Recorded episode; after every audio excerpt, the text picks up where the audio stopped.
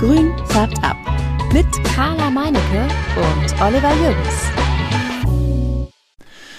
Hallo Carla. Hallo lieber Olli. Hallo ihr lieben Substratis da draußen. Schön, dass ihr wieder dabei seid. Wir haben einen tollen Gast heute wieder. Und zwar kennt ihr ihn alle unter den Namen Podplanter. Den Podplanter habt ihr bestimmt schon mal ähm, in unserem Podcast gehört. Wir haben ganz viel mit ihm geredet. Auf der Botanica war er auch jedes Mal dabei. Ihr kennt ihn über YouTube. Und äh, ja, wir steigen direkt ein. Hi Stefan. Hallo, liebe Carla, hallo, lieber Olli und hallo, liebe Substratis. Genau, er ist hier gleich im Wording, bleibt er, das ist ja Profi, ne? Ja, klar. Claro. Ja, klar. So, Stefan sitzt irgendwo in seiner Bude, in seinem Häuschen in äh, Duisburg. Richtig. Wunderbar. das ist ja schön, Richtig. direkt an der Und- niederländischen Grenze. Ja, so fast, ne, so 30 Minuten ungefähr und ähm, ich bin hier aber sehr gerne, weil wenn man Duisburg hört, hört man oder denkt man immer, boah, alter Schwede, da willst du aber auch nicht tot am Zaun hängen, ne? Aber ich find's dir gar nicht so schlecht. Ja, es ist ja alles immer, also man wird mit jeder Stadt eigentlich warm, wenn man da erstmal drin wohnt, sage ich immer. Ich sag, also ich sag mal so, ich wohne in Hannover und die meisten sagen, Hannover ist die furchtbarste, hässlichste, was auch immerste Stadt. Und ähm, ich lebe hier seit immer und ich liebe es. Also ich bin ganz glücklich. Wir haben Wald, wir haben See, wir haben viele Seen sogar. Und ähm, ein richtig tolles Wochenendangebot, was man super nutzen kann. Also Werbung für Hannover. Nein, ist ja, das ist ja gar nicht so. Das ist ja mittlerweile. Der Harald Schmidt hat, hat damals Hannover mal so ein bisschen in Verruf gebracht in seiner, in seiner Late-Night-Show. Und äh, das äh, ist alles völlig, ähm, völlig plemplem. Es ist, äh, jede Stadt ist schön, wenn ich immer, wenn man da erstmal drin wohnt, dann äh, und die, und die, die, die, die Ecken kennt und so, dann ist das eine super Stadt. Also das, Ja. das lebt, lebt gar nicht. Es gibt, jede Stadt hat hässliche Ecken und schöne Ecken. Ja, man muss sie nur entdecken So und es. kennenlernen und sich darauf Genau. einlassen, das ist das Wichtige. So. Ja, cool. Gut. Wir wollen heute über ein Thema sprechen, wo wir auch schon mal, wir hatten schon mal so ein bisschen hier rumge, rumgesprochen im, im, im Podcast über das Thema mineralische Substrate. Ich hatte ja erzählt, dass ähm, ich da so ein bisschen rum experimentiert habe mit unterschiedlichen Substraten. Carla hat sich da rausgezogen, weil sie mehr oder weniger gar keinen, ähm, bis auf was heißt, diesen Red Emerald hast du in Hydrokultur, ne? Oder ja, richtig, noch? genau. Also ich Ja. habe ein Monster Genau. in Hydrokultur, aber das war's. Ja, das war's. Also da kann ich, da kann ich leider überhaupt nicht partizipieren von dem Wissen von, äh, von Carla. Da bin ich auf mich selbst gestellt und habe gesagt, so kann es nicht bleiben. Zumal ich ja hier auch durchaus ein paar Patienten habe, weil ich äh, unterschiedliche Substrate ausprobiert habe und ich weiß, dass Stefan äh, viel mit mineralischem Substrat macht. Hast du überhaupt irgendwas in Erde? Ja, also mal vorweg, die ganze Erfahrung und äh, alles, was wir heute so erzählen oder was ich erzähle, ist auf jeden Fall jetzt, ich bin jetzt kein studierter, weiß ich nicht, Biologe oder Ja, dann können wir es hier Ja, weiß abbrechen. der Geier was, ne? Genau, deswegen wollte ich an dieser Stelle einmal sagen, danke für die Einladung, aber dann bin ich jetzt auch schon nee, also das basiert halt alles auch auf ähm, Learning by Doing, ne? Und das über mehrere Jahre. Und ähm, klar habe ich natürlich auch, um deine Frage zu beantworten, Pflanzen in Erde stehen. Und Erde ist jetzt nicht schlechter als mineralisches Substrat oder andersrum. Äh, man hat halt sowohl auf der einen Seite als auch auf der anderen Seite so seine Vor- und natürlich auch Nachteile. Und ähm, beide haben so ihre Daseinsberechtigung, genauso wie auch, weiß ich nicht, Ceramis, ne, das ist ja nicht so mineralisches Substrat in dem Sinne. Äh, Blähton, da gibt es auch Leute, die haben damit äh, gute Erfahrungen gemacht. Das hat alles so sein äh, Für und Wider, oder wie das heißt. und genau. Aber wir wollen heute, wir wollen heute sprechen über Steine. Quasi. Genau. Ja. Ja, genau. Und äh, da habe ich natürlich äh, sehr, ich sag mal, mittlerweile ist das so bei mir, ja, kann ich gar nicht sagen. Also so, so, sa- 60, 40. 60, 40. Okay. Ja, würde ich sagen. Was denn 60? Also min mineralisches Substrat würde ich sagen 60 und 40 Erde. Ja. Warum hast du da so viel mineralisches Substrat? Also ich finde es halt mega einfach in der kompletten Handhabung. Ähm, es verzeiht halt mehr Fehler, würde ich sagen. Und ähm, ja, bei Erde hast du halt auch immer so die Problematik Trauermücken, wenn du mal ein bisschen zu viel gegossen hast. Die hast du zum Beispiel beim mineralischen Substrat. Ich würde jetzt nicht sagen gar nicht, weil da kann es auch passieren, ähm, obwohl man im Internet anderes liest. Also Trauermücken beispielsweise könnte da auch ein Problem sein, aber kommen wir vielleicht später nochmal drauf zurück.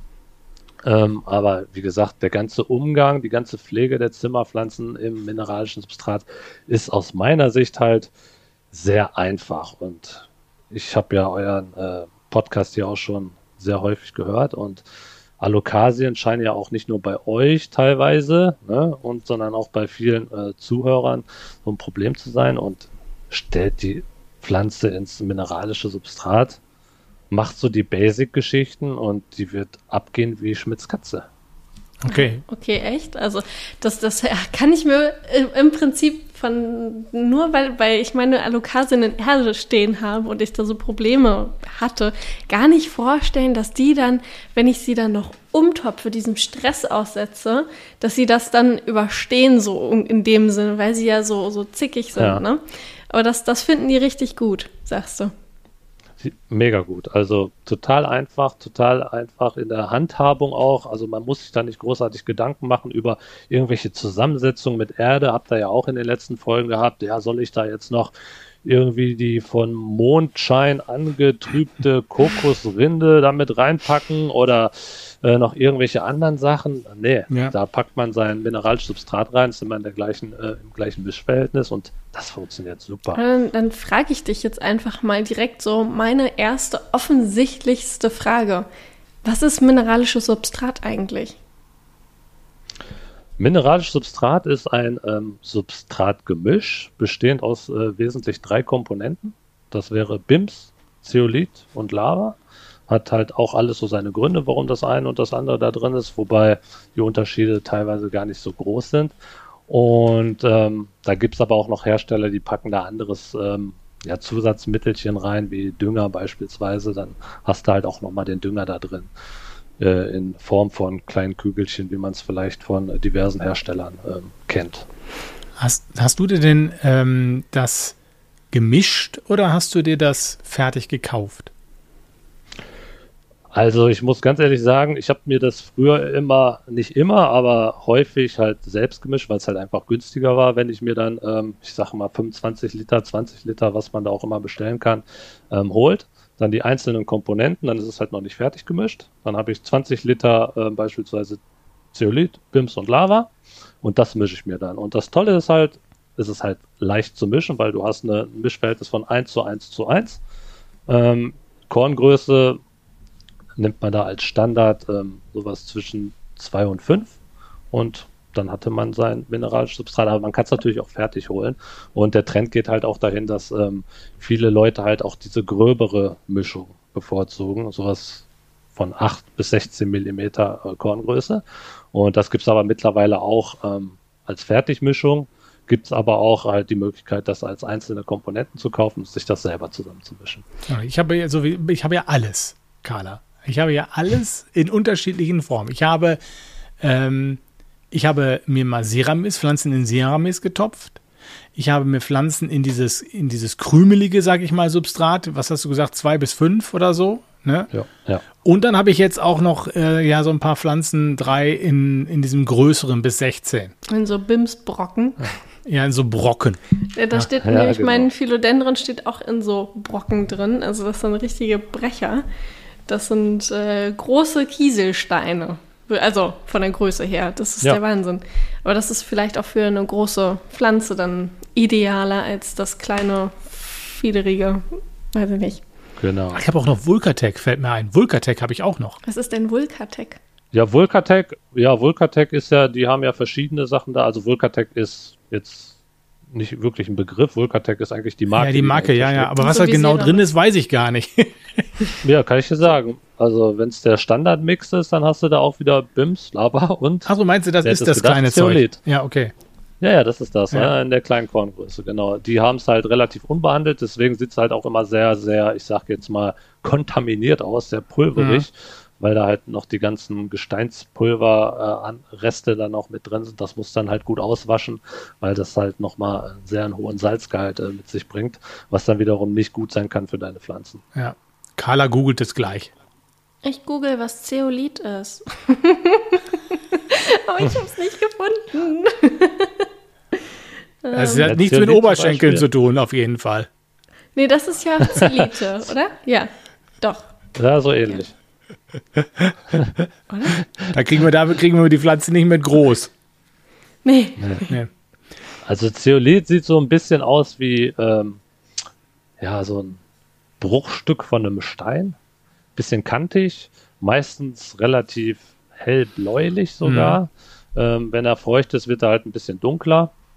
Und der hat halt zum Beispiel die sehr, sehr positive Eigenschaft, dass Zeolit sehr viel Wasser zieht, gibt viel Wasser ab, gleichzeitig dann auch natürlich die Nährstoffe, die sich in, dem, in, der, in der Lösung befinden, also in dem Wasser und ähm, ist dahingehend ein guter Wassertransporteur, nenne ich es mal, und gleichzeitig auch ähm, ja, hält das Substrat dann auch entsprechend feucht. ich habe das jetzt hier auch gefunden, aber es geht hier eher um die menschliche Gesundheit und das Zeolit.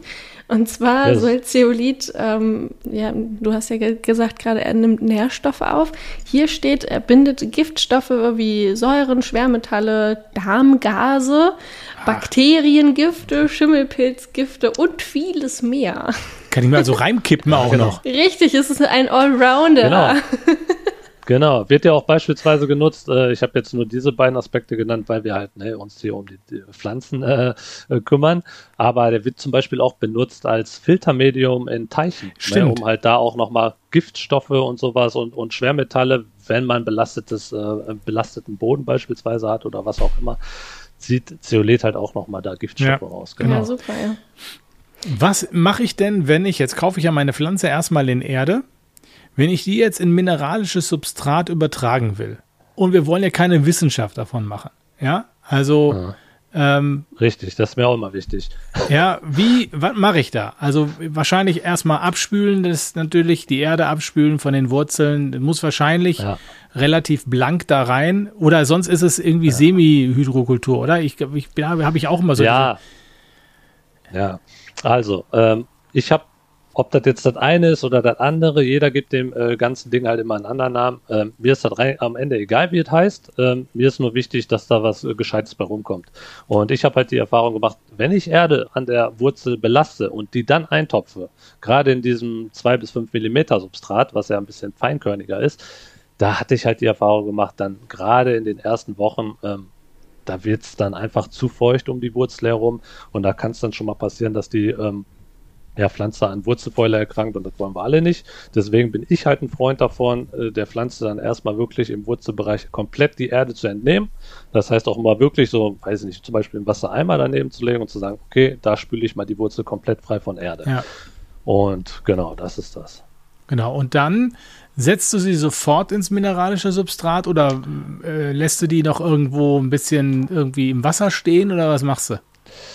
Äh, Es kommt auf die Pflanze an. Also wenn es jetzt eine Pflanze ist mit einem anständig großen, ähm, ausgiebigen äh, Wurzelbereich, Wurzelsystem, dann kann man es auch schon mal so machen. Aber um sicher zu gehen, würde ich jedem empfehlen, die Pflanze mal für ein, zwei Wochen nochmal im Wasser stehen zu haben, weil ich sag mal, das Wurzelsystem, das ähm, ja, ich sag jetzt, das formt sich so ein bisschen anders. Ähm, die, wenn du jetzt eine Pflanze rausholen würdest, die gleiche Pflanze, sagen wir mal eine Syngonie, gleiche Mutterpflanze, äh, Stecklingsgröße, alles gleich, drei Blätter, gleiches Wurzelsystem, einmal in, in, in Erde angezogen und einmal in äh, mineralisches Substrat und du topfst die beide aus, dann sehen die Wurzeln doch schon etwas anders aus, weil halt im ähm, mineralischen Substrat die Wurzeln doch anders wachsen als in Erde. Hm. Und deswegen na, würde ich der Pflanze halt einfach da nochmal ein, zwei Wochen geben, bevor ich die eintopfe. Wenn ich die aus der Erde raushole, dann nochmal wirklich ein, zwei Wochen im Wasser halten und äh, das Ganze erst dann eintopfen. Aber man kann es auch eigentlich sofort machen, aber ich sage ja immer, meine Erfahrung war halt,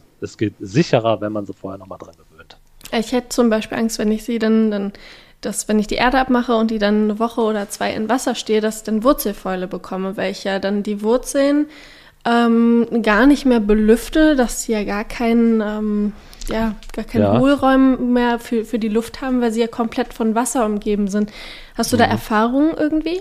Ja, ja, ja. Das finde ich auch immer so krass, weil man sagt ja immer, die Wurzeln brauchen Sauerstoff. Klar haben wir in unserem äh, äh, Gießwasser jetzt auch- irgendwie eine gewisse Menge Sauerstoff, aber da frage ich mich schon, also wenn es da draußen den Biologen gibt, der da Ahnung von hat, wieso kann ich meine Pflanze austopfen, ins Wasser stellen und trotzdem gehen die Wurzeln nicht kaputt. Also die Wurzeln, um deine Frage zu beantworten, die Wurzeln gehen nicht kaputt.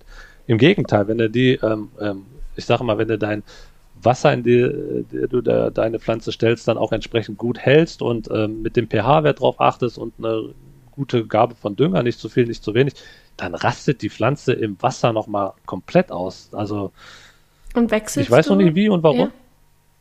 Und Ja. wechselst du das Wasser dann zwischendurch auch mal oder lässt du die einfach da so drin stehen? Ich, ich lasse ne, ich lass die einfach komplett drin Okay. stehen. Also auch zum Beispiel zum Bewurzeln. Also habe ich die Erfahrung gemacht, viele sagen, ja, man muss immer gucken, dass das Wasser frisch bleibt.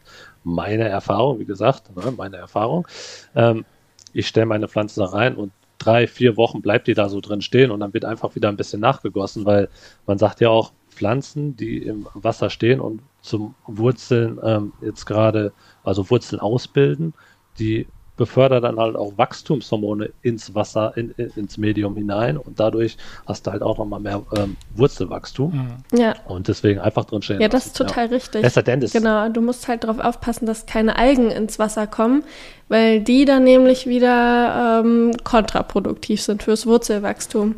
Deswegen muss man da aufpassen, dass das ähm, mit den Wurzeln und den Algen so ein bisschen im Blick ist. Genau, Algen ist halt immer so ein Ding. Also ich finde, Algen ist eher so ein Problem der optischen Geschichte, weil so, also wenn Algen drin sind, Algen sind eigentlich immer drin, die sieht man nur meistens nie. Äh, ne? äh, wenn jetzt Licht reinkommt und mit den Nährstoffen wächst halt so eine Alge, das heißt, die blüht, das Wasser wird grün, wachs, Algen wachsen dann auch.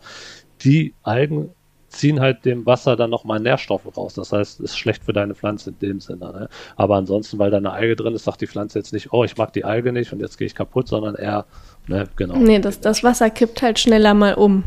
Das ist das Hm, Problem. genau. Und dann fängt es an zu gammeln. Und das ist eklig. Das Genau. stinkt. Ugh. Und wenn, genau, wenn man dann riecht, äh, dann weiß man, okay, wenn es komisch riecht, jetzt wird Zeit, mal einen Wasserwechsel Ja. zu machen. Gut, jetzt haben wir die Pflanze, wir haben das Substrat, wir haben die eingetopft. Die Frage ist, in was für einen Topf topfen wir Halt, die stopp, ein? ich habe erst noch eine Was? Zwischenfrage, Olli. Oh Gott, ja bitte. Ja, ja. Können alle Pflanzen ins mineralische Substrat? Ähm, ich habe es noch nicht mit allen Pflanzen auf der Welt probiert. Also so ein Kaktus zum Aber- Beispiel, da hatten wir jetzt letzte Folge drüber. Ja, und Kack. Ich, ich gebe, ich hatte, ich, ich wer so ein bisschen meinen YouTube-Kanal verfolgt, ich äh, finde Kakteen total super. Habe aber selber gar nicht so viele. Ich habe es auch noch nie mit einem Kaktus probiert, aber ich habe schon Bilder gesehen und auch mit Leuten gesprochen, die es so machen. Äh, und da funktioniert es auf jeden Fall. Ähm, aber da würde ich jetzt meine Hand nicht für ins Feuer legen. Ähm, was aber zum Beispiel auch äh, oft gesagt wurde, ähm, Karnivoren mögen es überhaupt nicht. Und ich habe Karnivoren im mineralischen Substrat seit über drei Jahren beispielsweise echt? und das klappt wunderbar. Ja, ja, total krass. Ne? Ähm, ja, Interessant. klappt. Ja, dann wahrscheinlich Also- einfach nur das destillierte Wasser, ne? Genau, da muss man so ein bisschen auf den pH-Wert achten, weil Kar äh, Karnivoren mögen es ja auch ein bisschen saurer. Ne? Und äh, Ja. genau, aber dann klappt das super. Ja. Ja. Cool. Gut, also grundsätzlich erstmal kann man es mit allen probieren. Ähm, muss man mal gucken dann halt, ne? Ja, also von euch, also ich habe wirklich, also ich sage jetzt mal, die, die Pflanzen, die wir uns hier auch im Podcast, die Zuhörer und die auf meinem YouTube-Kanal, das sind ja überwiegend die Leute, die sich Aaronstabgewächse, ich sage mal Alocasia, Monstera und äh, von mir aus auch Anturien und ne, so und da klappt's halt super gut. Ja. So, gut, jetzt darf ich ja meine Frage mit dem Topf stellen, oder? Ja, bitte. Also, äh, Töpfe, ähm, hast du alle in mm, Be- Selbstbewässerungstöpfen? Nicht alle. Also ich hab's lieber, wenn sie in Selbstbewässerungstöpfe stehen. Ne? Beispielsweise hier die mit dem Fenster, die du letzte Mal Ja. auch erwähnt hattest in einem Podcast. Ähm, die finde ich super gut. Ähm, mit dem Docht kennt Ja, wahrscheinlich der eine oder andere, genau. Und das klappt halt hervorragend damit, aber du kannst auch ganz normal einen Untersetzer nehmen, deine Pflanze ganz normal in einen Topf, wie man den halt aus dem äh, Baumarkt kennt, und dann da reinstellen. Ne? Du musst halt nur dafür sorgen, dass ähm, im unteren Bereich halt ähm, Wasser sich befindet, sodass durch die Kapillarwirkung das Wasser von unten dann auch nach oben transportiert wird, Richtung äh, ne, Wurzel. Gießt du denn trotzdem von oben oder kippst du nur unten rein und ähm, da bin ich auch mal so da am Rätseln. Ja, also da gibt's für mich auch wieder kein richtig und kein falsch. Ähm, ich gieße mal von oben, mal von unten. Also da, Okay. was du vorhin gesagt hast, von wegen ähm, keine Wissenschaft draus zu machen, finde ich super. Ne? Also ich mache da auch keine Wissenschaft draus und ich gieße mal von unten, mal von oben. Ja. Wenn du die dann in diesen normalen Gärtnereitöpfchen drin hast und dann im Übertopf ähm, steht, dann steht unten richtig das Wasser im Übertopf? drin? Genau, Okay. so wie man, genau, wie man eigentlich immer hört, das sollte man so nicht machen, Ja. weil ne, Wurzelfäulnis und äh, im Anstau stehen ist nicht gut, die brauchen immer Drainage, das Wasser muss raus, da darf nichts drinstehen. Beim mineralischen Substrat genau anders. Du kannst es auch beim mineralischen Substrat machen, dass du gar kein Wasser unten drin stehen hast, aber da musst du halt täglich immer oben drauf gießen, damit das mineralische Substrat auch immer schön feucht bleibt. Aber so kannst du es halt einfach unten Wasser rein und die äh, und durch die ähm, Kapillarwirkung des mineralischen Substrats wird halt direkt Wasser immer von unten nachgefördert, ohne dass du halt nachgießen musst. Ne? Hm. Klar, irgendwann ist unten leer, dann gießt du halt nach, aber das klappt super. Ich habe ja das Gefühl, dass das, wenn das in diesem, ich sag mal, das mineralische Substrat in diesem Krümelmodus ist, dass das sehr viel besser mit der Kapillarwirkung funktioniert als mit dem bis 16. Also da, ich Genau. bin bei den, also da muss ich wirklich sagen, ich bin diese ähm, mit dem kleinen, ähm, kleinen Größe bin ich sehr zufrieden im Moment. Das dauert Ja. natürlich erstmal, bis die sich da umgewöhnt haben und bis die dann anfangen zu wachsen. Ne? So, das ist, da Ja. braucht man immer so ein bisschen Zeit, aber das kennt man ja grundsätzlich, so Genau. vom Umtopfen oder wie auch immer. Anderes äh, Medium, dann dauert das halt einen Moment. Aber ich habe echt ein Problem bei dem großen Substrat, weil ich das Gefühl habe, da saugt gar nichts hoch. Ja, ich finde ich witzig, dass du das so sagst, weil wenn du, ich weiß nicht, wie sehr du dich da mit der Community oder mit, mit, mit Beiträgen und sowas auseinandersetzt in diversen Facebook-Gruppen. Aktuell ist der Trend, je gröber, umso besser gefühlt. Ja. Kannst du das bestätigen? Ja, ich habe das Alle Gefühl. suchen dieses ja. Grobe. Ja, ich habe das Ja, Gefühl. genau. Es, es Und- kann auch daran liegen, dass das äh, YouTube-mäßig von Personen propagiert wird. Ja, genau. Von mir nicht. Nee, nee, von dir Aber Äh, das Witzige ist, genau, das Witzige daran ist, ich kriege dann ja halt auch immer Nachrichten, ja, ich möchte ja auch das Gröbere benutzen. Und dann frage ich immer, ja, okay, in meinen Videos habe ich es nicht benutzt. Wo hast du das denn gesehen? Ja, da und da. Ja, vielleicht frag mal danach. Ja. ne? ähm, weil, ja, ich, also ich finde es auch gut, das grobe Substrat und ähm, hat auch seine Daseinsberechtigung, das funktioniert auch. Aber ich habe zum Beispiel die Erfahrung gemacht, je kleiner vielleicht auch deine Pflanze, umso feiner das Wurzelwerk, umso schlechter ist es, wenn du grobes Substrat hast.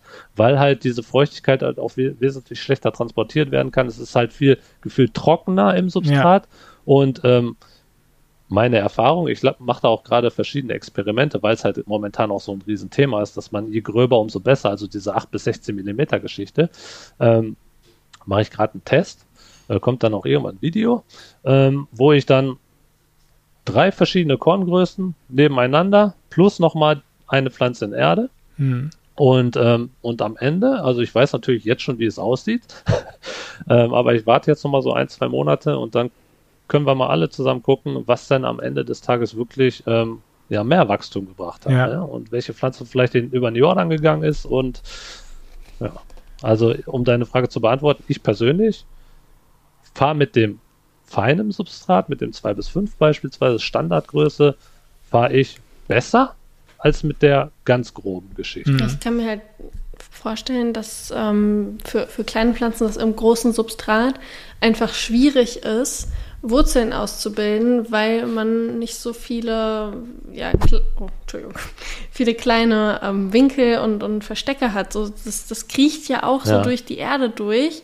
Und wenn er dann da überall große Steine hat, hat dann, dann stoßen die ja auch eher dagegen und es geht alles runter vielleicht, kann ich mir auch vorstellen.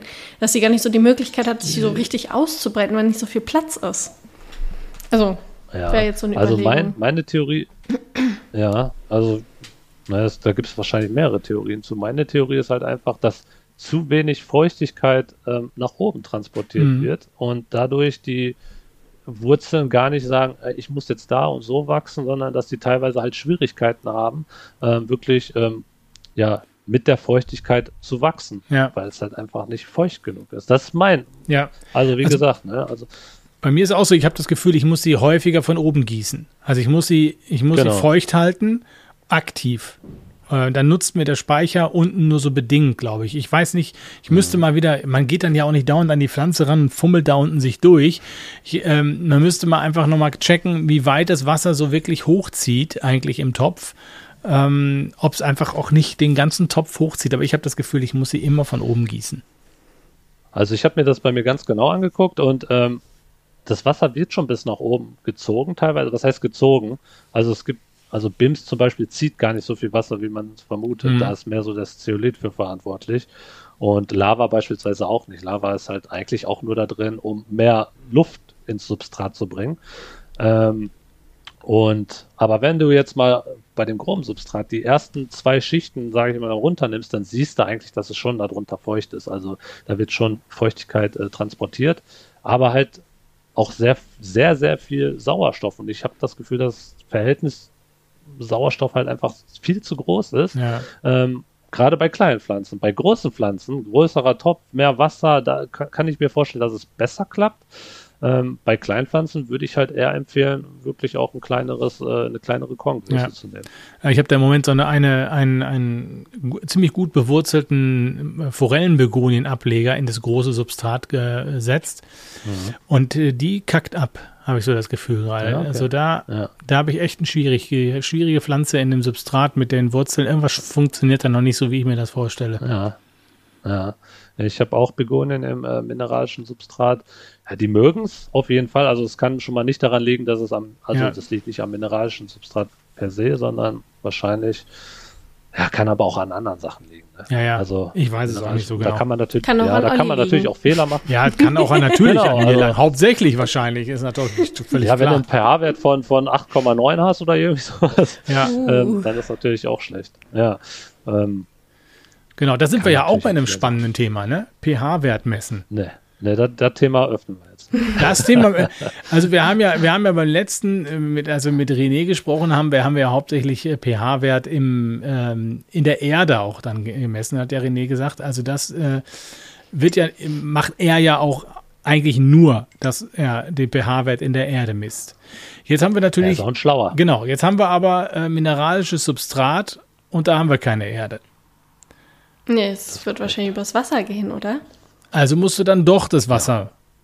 messen. Gehe ich mal von aus. Ähm, ja. Ist das eine Frage an mich? Ja, ja sicher. Klar. Du hast, das, du hast das böse Wort pH genannt. Du hast, du hast. Ja, ja. Also, pH-Wert. Eine wichtige Sache komplett überhaupt bei Pflanzen, nicht nur Zimmerpflanzen, sondern generell. Aber ich glaube, das wurde ja auch schon ähm, sehr intensiv thematisiert. Und da finde ich, wenn man sich mit mineralischem Substrat auseinandersetzen möchte und vielleicht seine Pflanzen auch mal so die eine oder andere mal zum Spaß mal ins mineralische Substrat setzt, dann macht es auf jeden Fall Sinn aus meiner Sicht, sich dann auch mit der pH-Wertgeschichte auseinanderzusetzen. Weil da wird es tatsächlich so ein bisschen, ähm, wenn man wirklich erfolgreich seine Zimmerpflanzen im mineralischen Substrat wirklich schnell und groß kriegen möchte, das geht wunderbar, aber da muss man einmal einen Plan haben. Und äh, muss, man muss es jetzt nicht durchmessen, aber wenn man es misst, dann weiß man zumindest hundertprozentig, geht es meiner Pflanze jetzt gut oder schlecht, weil dann kann ich es ablesen. Und anhand von gewissen Werten, wenn ich Pflanze X habe, weiß ich, meine Pflanze braucht den EC-Wert, also der Mikrosiemens-Wert, oder braucht pH-Wert XY. Und wenn ich das weiß und ich messe das bei meiner Pflanze aus dem Topf und ich habe genau die perfekte, äh, perfekten Zahlen da drin, dann weiß ich, besser kann es meiner Pflanze gerade nicht gehen. Na klar kommt da noch Luftfeuchtigkeit und natürlich kommt da auch noch ein bisschen Licht und sowas, was da auch nochmal wichtig ist. Aber wenn man diese Sachen hat, dann weiß man, ey, jetzt muss ich einfach nur die Werte so halten. Perfekt und meine Pflanze geht's super. Hm, an welche Werte hältst du dich denn da? Weiß ich doch nicht. Wie weißt du doch nicht? Der misst das nicht. Nein, mittlerweile messe ich es wirklich nicht mehr, weil ähm, ja, ich habe hier immer mein gleiches Leitungswasser, ich habe hier immer mein gleiches Osmosewasser, ich habe mein Dünger. Klar, teste ich auch immer ein bisschen rum. Aber wenn ich dann einmal weiß, okay, ich habe da so meine, mein Mischverhältnis gefunden, dann mache ich es nur noch. Aber ich weiß zum Beispiel, wenn ich jetzt eine Pflanze hole, will, will ich die jetzt hier für euch holen und ich würde die messen, dann wüsste ich, da wäre irgendwas so zwischen 6,5 und maximal 7,5 pH-Wert. Und ich hätte dann bei Pflanze XY Starkzehre, hätte ich dann 1000 Mikrosiemens. Hm. Ja.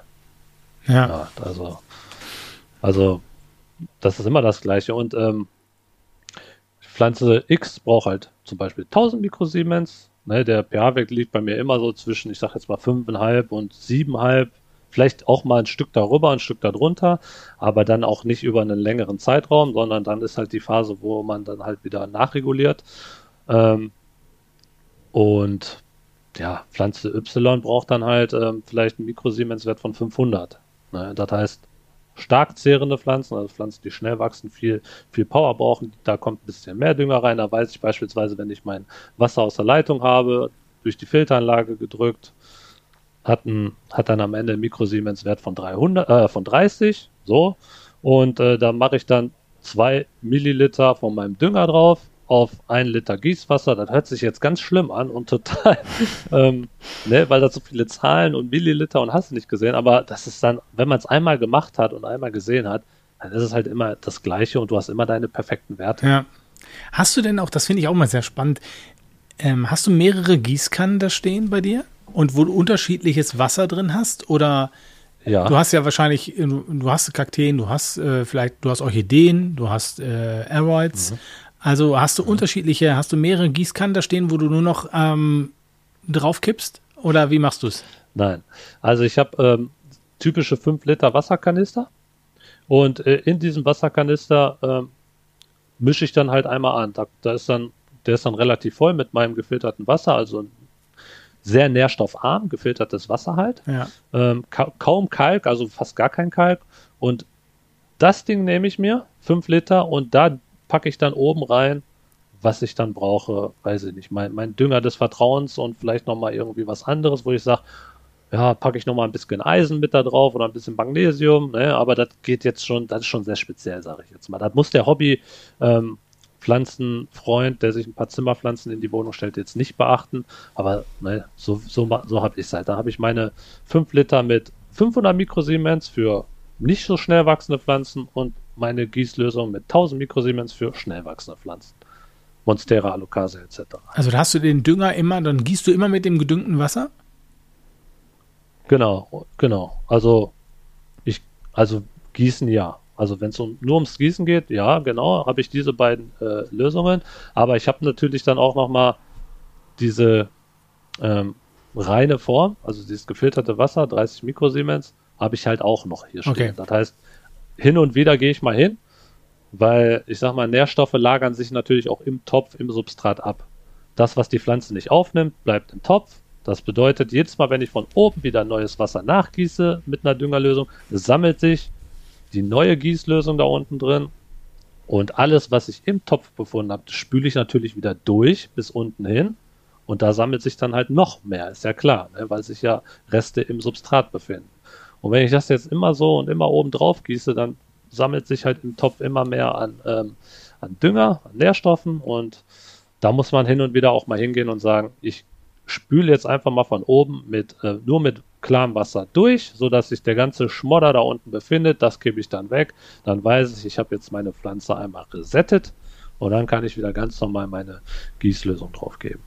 Okay. Aber das hört sich, wie gesagt, jetzt total. Ja, nee, nee, nee, aber sehr interessant, ne? Und hast du denn ähm, beim, beim mineralischen Substrat, hast du denn da ähm, die Pflanze immer in gedüngtem Wasser stehen oder wechselst du das auch dann mit normalem Wasser und gedüngtem Wasser? Du meinst, ob meine, meine, mein Gießwasser bestehend nicht nur aus Leitungswasser und Dünger sondern auch aus anderen Sachen? Ja, ob du, äh, was du unten im Reservoir stehen hast, sozusagen. Ja. so. Was hast du Ja. da drin? Hast du da ein normales Wasser drin oder hast du das gedüngte Wasser drin? Oder wechselst du? Das gedüngte Wasser. Das, was ich gerade, ge- also im Prinzip das, was ich aus meinem 5-Liter-Kanister ähm, mir in die Gießkanne gepackt habe, das gieße ich oben auf die Pflanze. Das heißt, alles sammelt sich dann unten und das ist dann meine, meine Mischung aus bisschen Leitungswasser beispielsweise, bisschen ähm, äh, gefiltertes Wasser plus meine, mein Dünger, den ich Okay. da mit reingepackt habe. Wahrscheinlich die Pflanze steht das also immer in gedüngtem Wasser. Genau. Okay. Ja, weil man, man sagt ja auch eigentlich so, dass man ähm, alle zwei oder alle vier Wochen mal düngen soll. Und Ja. da ist es natürlich total Ja. interessant, dass wir jetzt hier den, den ähm, Effekt Ja. ganz anders haben, dass wir halt Kann ich aber erklären. Und Ja, dann mach das doch bitte mal. Wenn du das also schon so das- anbietest. Er wird ja ganz unruhig. Wird er da. Ja, nee, das ist natürlich mein Thema. ich kann mich ja kaum halten hier. ja, das liegt daran, wenn du mineralisches Substrat hast, du gießt oben deine Nährstoffe rein, das fließt natürlich alles durch. Da bleibt ganz wenig nur eigentlich am Substrat hängen. Wenn du jetzt aber Erde hast, du gießt jetzt oben drauf mit deiner, mit deinem Flüssigdünger, mit deinem Gießwasser und in dem Substrat bleibt natürlich viel hängen, weil Erde sieht ja nochmal komplett anders aus, ne? Äh, Zieht ja richtig auf wie ein Schwamm. So, also befindet sich in der Erde halt auch diese ganzen Nährstoffe. Das heißt, die sind drin. Wenn ich jetzt beim nächsten Mal oben drauf gieße, sind die aber immer noch alle ganz kompakt in dieser, ähm, in dem Substrat vorhanden. Das heißt, da brauche ich nicht nochmal Düngen, weil da ist es ja noch alles drin. So, das heißt, die Pflanze nimmt dann jedes Mal, wenn das Substrat feucht, geht halt nur ähm, die Aufnahme von Nährstoffen einer Pflanze geht halt nur, wenn das Substrat halt auch feucht ist. Machst du oben wieder ein bisschen feucht drauf. Das, die ganzen Nährstoffe, die sich jetzt in dem Substrat befinden, können jetzt wieder aufgenommen werden und deswegen brauchst du es bei Erde halt nicht immer machen. Es gibt ja auch ähm, so Langzeitdüngerkügelchen. Die gibt es ja für Erde, aber ich habe die auch ähm, für Hydrokultur gesehen. Und ähm, empfiehlst du das? Und wenn ja oder nein, ist auch eigentlich egal. Wie benutzt man es? Also ich, äh, ich persönlich präferiere die ähm, Düngergabe mittels äh, Flüssigdünger. Ja, ich auch am liebsten. Weil da bin- das ist Mhm. Da, da bist du viel gezielter und wie ich gerade gesagt habe, mit dem Nachmessen, dann misst du sofort nach, aha, jetzt habe ich gerade so und so viele Nährstoffe und dann weiß ich es einfach. Bei diesen Kügelchen ist es so, die, die zersetzen sich nach einer gewissen Zeit und geben halt über einen längeren Zeitraum, deswegen heißt das ganze Zeug ja auch äh, Langzeitdünger, ähm, geben dann Nährstoffe ab. Und da bin ich halt nicht mehr ganz so, ich sage jetzt mal genau. Aber wenn ich jetzt jemand bin, der jetzt einfach mal auf der Fensterbank so ein paar Pflanzen stehen haben will, nimmst du einen Teelöffel, je nach Größe des Topfes und der Größe der Pflanze, schmeißt du da ein paar Kügelchen mit rein, bist du fein mit. Also hast du keine, musst du da nicht großartig rechnen und, und oder, oder überlegen, wie viel nehme ich denn mit Milliliter und sowas, da machst du einfach einen Löffel drauf und gut ist. Also finde ich auch gut. Okay, und ähm, jetzt ist ja nochmal die Frage, ich muss ja meine Pflanzen, die in Erde sind, ja, einmal die Woche auf jeden Fall im Sommer gießen, so alle zwei Wochen circa im Winter, wenn es ja dann nicht mehr so warm ist und die Erde dann das Wasser, also das Wasser aus der Erde nicht so stark verdunstet. Wie ist das bei ähm, Pflanzen, die in mineralischem Substrat stehen? Ähm, hält sich das länger oder ähm, musst du da auch wirklich einmal die Woche nachkippen? Bei meiner Pflanze im Wohnzimmer ist es eher so, dass ich da einmal im Monat einen richtigen Schuss drauf gebe, weil der Topf aber auch einen 40 Zentimeter Durchmesser hat. Und ähm, dann hält das eine ganze Weile. Wie ist das denn mit ähm, ja, generell so in kleineren Töpfen, in normaleren Dimensionen? Also, beim mineralischen Substrat ist es so, dass du natürlich je nach Größe des Gießreservoirs, nenne ich es mal, also du hast ja unten, hm, ich sag jetzt mal, einen Bereich, einen Raum im Topf, den du ja befüllen kannst mit Wasser. Du gießt quasi oben rein und alles an Wasser, was da durchgeht, sammelt sich unten.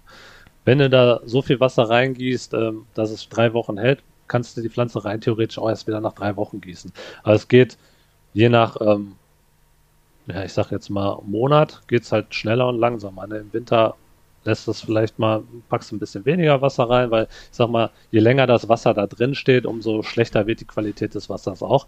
Deswegen, also da kannst du halt wirklich, also das ist ja auch das Schöne am mineralischen Substrat, auch mal wirklich so viel Wasser drauf geben, dass du sagst, ich habe jetzt ne, ein paar Wochen Ruhe. Es gibt Leute, die gießen ihre Pflanzen im mineralischen Substrat einmal alle zwei Monate. Das funktioniert auch. Ja, ne? ja. Sofern die Wasserqualität halt nicht ähm, schlechter wird. Wie sind So. denn eigentlich die. Ja. Achso, ja, nee, mal, wie- ich hab, wie sind denn eigentlich die Wurzeln im, im mineralischen Substrat? Hast du da mal, weißt du, wie die aussehen? Also ich habe noch nicht nachgeguckt. Ich bin da so neu, ich bin da auch noch nicht. Ja. Ähm, aber du, sind- du, du ja. kennst dich ja aus. Du weißt, Ich- du hast, du klar, hast, also du hast ja. alles schon mal rumgefummelt. Deswegen, also Erde, Ja, wenn, wenn ihr wollt, kann ich auch. Ähm, Entschuldigung, wollte ich nicht. Nee. Erde, Erde äh, wissen wir, wissen ja die meisten. Wir wissen auch, wie das Genau. aussieht, wenn wir die Ableger ziehen und wie die in Wasser aussehen. Aber im mineralischen Substrat äh, hat man eher weniger mal so reingeguckt, ne? Ja, äh, die Wurzeln sehen im Prinzip so aus wie Wurzeln, die du ähm, bei einer Pflanze hast, die jetzt auch komplett im Wasser, zum Bewurzeln im Wasser steht. Ich weiß nicht, ob ihr das schon mal gesehen ja. habt. Dann sind die halt so relativ fleischig, aber fest und relativ, also sehr hell im, ja. im Vergleich zu äh, Wurzeln, die in der Erde stehen. Und im Erde sind auch noch so ein bisschen, ich sag mal, sehr flexibel und die im mineralischen Substrat oder in der Wasserkultur, die sind halt sehr, ich sag mal, prall und. Ja, so starr, ne? ne so, ja. Ja, genau, so starr, genau. Und so ist das beim mineralischen Substrat. Ah, okay. Aber wenn ihr wollt, ich kann da auch gerne nochmal äh, Bilder nachschießen für, für Instagram. Ja, das ist doch cool. Immer da, gerne. Nehmen wir, das, ne? nehmen wir das mal, ja. nehmen wir das mal rein und äh, nehmen wir da sagen wir, ein Foto mal rein, wie diese mineralischen Substrat aussehen. Genau, genau. Kann ich auch nochmal reinpacken, der Unterschied zwischen dem äh, fein mineralischen Substrat und dem groben. Vielleicht interessiert das auch dem einen oder anderen, der jetzt gerade hier zuhört. Dann sieht man es dann vielleicht nochmal. Ne? Ja, ja, absolut. Ja, ja das, das, das liefern wir dann mal nach. Genau, genau. Naja, also wie gesagt, äh, grundsätzlich mineralisches Substrat kann ich persönlich nur jedem empfehlen. Das hörte sich gerade sehr technisch an und sehr ja, labormäßig, aber so ist es eigentlich nicht. Ne? Also jeder kann hingehen und sagen, ich hole mir jetzt mein mineralisches Substrat in der Korngröße whatever ähm, und pack meine Pflanze da rein, bisschen Erde von den, von den Wurzeln äh, äh, entfernen, von mir aus auch einfach direkt in den Topf packen und ein bisschen aufpassen, dass äh, Wasser drin ist. Nicht zu viel. In der ersten Zeit ruhig auch mal öfter wechseln. Da würde ich tatsächlich öfter mal wechseln. Ähm, und das Allerwichtigste, der größte Fehler, aber sind noch gar nicht, ich weiß nicht, ich will jetzt nichts vorwegnehmen, aber der größte Fehler ist halt wirklich, dass Leute ähm, zum einen Erde dran lassen, wie gesagt, aus meiner Erfahrung. Und ähm, der andere Riesenfehler ist halt, wenn das mineralische Substrat in der Reinform zu euch nach Hause kommt, dann ist es oft so, dass sehr viel Pulver, sehr viele, ich sag jetzt mal, sehr viel Abrieb von diesen kleinen Steinen sich noch in dieser äh, Verpackung befinden. Und wenn ihr das alles mit da reinpackt, dann ist es sehr, sehr staubig. Und in diesem Staub befinden sich halt sehr viele Salze. Also da geht der EC-Wert wieder sehr hoch. Ne? Und ähm, das führt dann halt auch sehr regelmäßig dazu, dass Leute damit anfangen und plötzlich ähm, kaputte Pflanzen haben, Wurzelfäule etc., weil halt einfach der Nährstoffgehalt durch dieses Pulver, was sich da drin befindet, sehr hoch geht. Das heißt, wenn da jemand da draußen jetzt gerade damit anfangen will, definitiv immer einmal am Anfang durchspülen. Unterm Wasser anhalten oder von mir aus einen Eimer voll mit Wasser und da wirklich mal richtig schön das, das ganze Wasser dann da rauslaufen lassen mit dem Pulver. Dann sieht man auch irgendwann, dass ja, die Wassertrübung dann vom Braun dann auf einmal auf durchsichtig geht. Und dann weiß man, jetzt ist was gut und dann kann man voll durchstarten. Okay. Ich muss mal eben schnell mein, mein Handy an meinen Akku dran machen. Unterhaltet ihr euch mal weiter. Ich mache mal eben meinen Akku ans Handy dran, äh, damit ich hier euch noch weiter sehe. Sonst ist es gleich leer. Mach mal. Das ist ja wieder. Ja, du hast cool. ja eben gerade Hallo, Carla. Ähm, auch das äh, angesprochen, dass du ja die Erde von den Wurzeln komplett entfernst wegen, des, äh, wegen der Wurzelfäule. Wie ist denn das generell mit ähm, Substrat, mineralischem Substrat und Schimmel? Schimmelbildung auf dem Substrat oder ja, auf dem Substrat ja. im Prinzip, ja. Ähm, das kommt natürlich auch wieder auf das Raumklima an und äh, Jahreszeit. Also man braucht halt so ein bisschen diesen Wechsel zwischen, äh, ich habe jetzt Feuchtigkeit in der Luft, setzt sich irgendwo ab und natürlich auch die Feuchtigkeit im Substrat.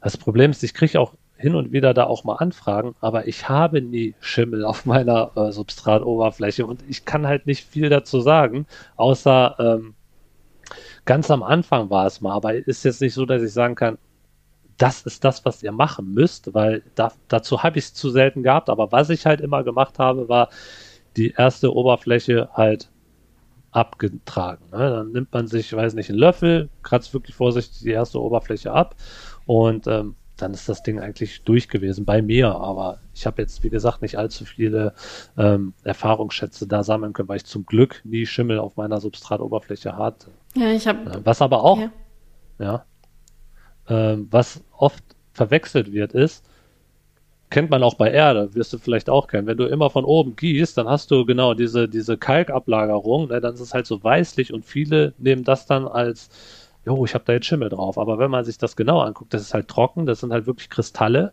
die sich oben ablagern und das ist dann auch oft so beim mineralischen Substrat, wenn man von oben gießt. Ja, also ich äh, kenne das von dem Kaktus meiner Eltern im Badezimmer. Der ist da ja. auch schon, keine Ahnung, also boah, ich, ich weiß echt nicht wie lange. Ich glaube schon wirklich jetzt seit 2000 im Badezimmer und ähm, Ja. der ist ewig alt. Und da ist auch dieser, das ist so ein, so ein nicht, der ist nicht mal weiß, der Rand, der ist so eklig gelb-orange mittlerweile. So ein richtig ist schöner Kalkrand. Ähm, wir haben das Ja. dann irgendwann mal umgetopft und äh, seitdem natürlich dann nicht mehr. Aber das, das war Ja. für mich, also ich war halt auch noch kleiner, total beeindruckend, dann diese Kristalle dann da abzufummeln Ja. vom Topf, was man halt so als kleines Ja. Kind macht, ne? Ja, Nee, aber ja genau. Das, ja.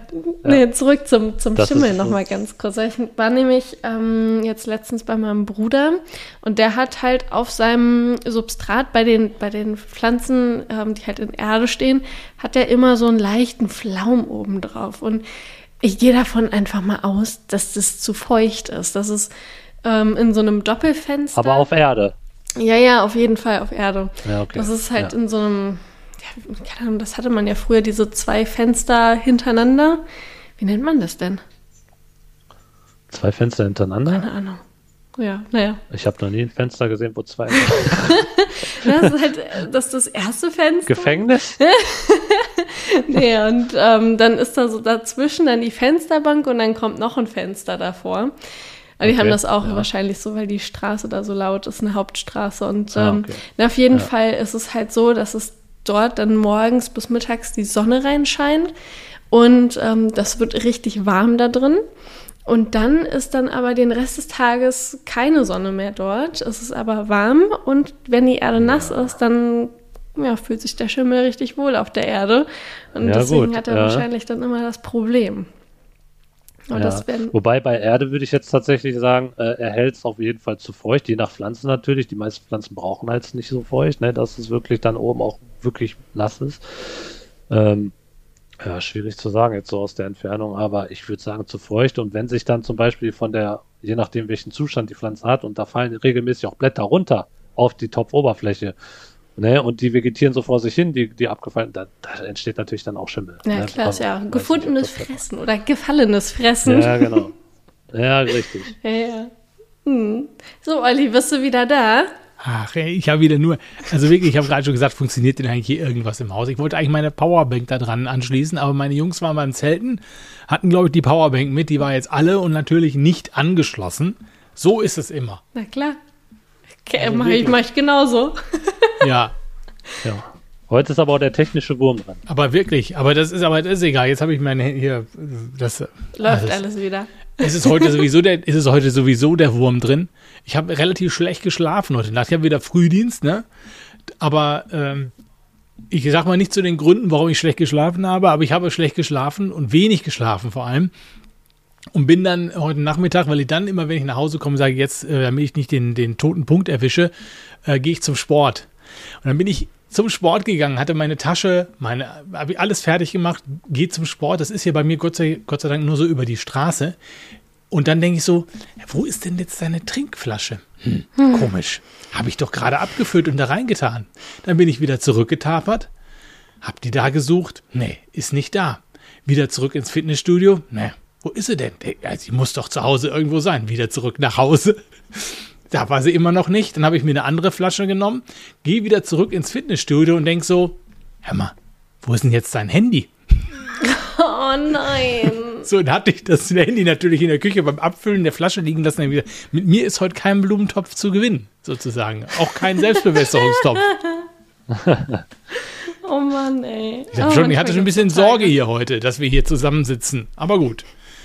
Unterhalten wir uns nicht, was wir für technische Probleme vorher hatten. Ne? Nein, und wir loben nicht. Können wir auch nochmal erzählen. Nein, nein, nein, das wollen wir nicht. Also wir wollen ja den Anschein von Professionalität erwecken, auch wenn es natürlich in keinster Weise der Fall ist. Ja, Äh, äh, das Gut. war aber mein Ding, muss ich ja zugeben. ja gut. Ja. So, ihr seid schon, ihr seid schon weitergerutscht, ähm, schon beim Schimmel auf dem Substrat. Ich habe ja einfach nur Kalkablagerung auf dem Substrat manchmal. Ne? Also bei Ach, dem, da haben wir's. aber das äh, ist ja nicht so dramatisch. Richtig. Absolut nicht. Also ist schon dramatisch. Ja. Und kommt drauf an. Also beim mineralischen Substrat, wenn du da wirklich so, oder auch bei Erde, wenn du jetzt weiter immer von oben gießt, Ja, Kalk gehört ja in vielen Töpfen gar nicht erst rein, ne? weil Ja, viele ja. Pflanzen das halt einfach nicht gut finden. Das heißt, jedes Mal, wenn du es oben wieder nachgießt, bringst du halt auch Kalk, der sich oben abgelagert hat, auch wieder rein ins Substrat, wo die Pflanze sagt, ey, weg damit und du ballerst das immer wieder rein. Eigentlich müsste man gucken, gerade bei Pflanzen, die es nicht so gerne haben, egal ob Erde oder mineralisches Substrat, das dann auch irgendwie wieder rauszulassen, weil das begünstigt natürlich dann auch wieder Schäden im Wurzelgrund. Ja. ja dann Wobei verkalken die Wurzeln. Dann würde ich aber auch wahrscheinlich, wenn, also ich sag mal so, wenn es so verkalkt ist, das sieht ja auch einfach nicht mehr schön aus, Das stimmt. dann würde ich Nee, das, das auch stimmt. umtopfen Ja. und in frisches Substrat setzen. Ja. Also, Ja, ja. Also ja, ich, ich gieße ja eigentlich auch nur mit dem, mit dem Regenwasser eigentlich. Ich weiß nicht, manchmal war- ich frage mich auch, woher da überhaupt noch Kalk kommen kann. Also Oliver viel- hat sein Ich Premium-Wasser. frage mich, wo du, her, wo du Regenwasser her hast. Ja, wieso bei Du uns? bist, Hat, glaube ich, der einzige Mensch in Deutschland, der Regenwasser hat. bei Ja. uns hat es geregnet. ja, aber bei euch regnet es immer. Bei euch regnet es auch immer Nein. heftig. In Hannover hat es doch wohl auch dolle geregnet letzte Woche, oder? Äh, ja, da war, Ja. da war ich ja, da war ich ja dann einmal kurz weg. Ja, siehst du, hast du nicht mitgekriegt. Nee. In Duisburg nicht? Ja, jetzt mal einmal so ein bisschen. Aber sonst so zwei Monate habe ich nicht eine Wolke am Himmel gesehen. Ja. Gießt du denn mit Regenwasser? Nee, du hast Osmosewasser, hast du gesagt. Und das, Genau. und das Leitungswasser ist offensichtlich nicht so kalkhaltig. Ich habe einen Mikrosiemens-Wert von 450 etwa. Ja. Also ist schon ein bisschen kalkig, aber jetzt nicht so krass. Also es geht noch. ja. Ähm, und äh, ich schicke mein Wasser aber immer vorher, wie gesagt, durch die, genau meine Umkehr-Osmoseanlage. Würde ich auch jeden empfehlen, der sowieso mit destilliertem Wasser gießt, weil destilliertes Wasser im Baumarkt kostet oder im Supermarkt kostet ja auch so seine Ja, ja. 3 Euro mittlerweile. Kann man auch eine Osmoseanlage kaufen. Ne? Aber du hast ja auch einen Garten, wo du deine Tomaten gießt Ja, und so. ich liebe meinen Garten. Und da gießt du ja nicht mit deinem. Osmosewasser, oder? Nein, da gieße ich mit, äh, mit Regenwasser, wenn ich welches hätte. Und ansonsten halt jetzt mit Grundwasser. Und da ist der ähm, Gehalt schon was höher. Da habe ich so einen Mikrosiemenswert von 1000, ohne dass ich da irgendwas gedüngt habe. Also das kommt direkt von ganz unten. Und das ist natürlich voll mit äh, Mineralien. Ne? Ja. Ja. Okay. Aber die, im Garten, die Pflanzen kommen damit ja gut klar. Das sind so Sachen, ne? Ich meine, ähm, über Pflanzen so zu sprechen und dieses ganze Background-Wissen, wenn man Zimmerpflanzen hat, dann sammelt man natürlich sehr viel. Guck mal, wie lange machst du jetzt hier Pflanzengedöns? Anderthalb, zwei Jahre? Ja, ja. So Ja. ungefähr. Und Zimmerpflanzen. Jetzt kommt bei dir, glaube ich, auch so ein bisschen Garten dazu. Und was du da alles äh, äh, an, an Erfahrung sammelst, wenn jetzt auch nochmal eine neue Sparte kommt, Garten, und dann hast du vielleicht noch irgendwann ein Aquarium oder ein Terrarium, dann lernst du da Mal den mal Teufel nicht an die. Wand. Ja, da kriegst du halt die Erfahrung. Und das ist halt das Haue kriege ich da vor allem. Kann, Viel Haue. ja, das glaube ich. Wenn du jetzt noch mit dem Aquarium ankommen würdest, du, Ja. Aber wie sieht's denn? Ich meine, wir haben so das Thema mineralisches Substrat haben wir eigentlich so ziemlich umfassend abgearbeitet, oder würdest du das auch so sehen?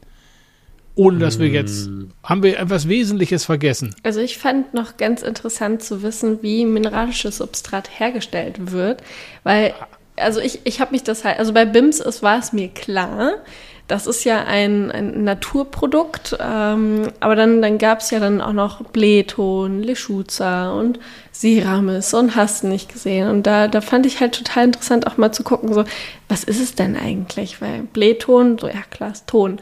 Aber wie wird das hergestellt? Ähm, ha- hast du dich da so ein bisschen informiert, Stefan, oder soll ich einfach mal Ähm, loslegen? Bleton kannst du gerne loslegen, weil Bleton ist jetzt auch nicht das Medium, was ich so präferiere. Also ich nehme da lieber mein mineralisches Substrat, ne? BIMS Lava Zeolit. Und äh, das wird halt gefördert, ne? auch unter anderem hier in Deutschland. Und das wird einfach gefördert und dann möglichst klein gemacht, gesiebt, sodass halt hinterher die Korngröße dann da zurückbleibt und fertig. So, jetzt kommt Carla. Ja. Entschuldigung. Ja, aber Carla kann gerade nicht, weil das sehen gerade die Zuhörer nicht, weil die Zuhörer ja keine Zuschauer sind. Da ist gerade was im Ja, Hintergrund passiert. Robert ist gerade im Hintergrund ganz, ganz leise an mir vorbei und ich habe mich zusammengerissen, aber ich musste doch lachen.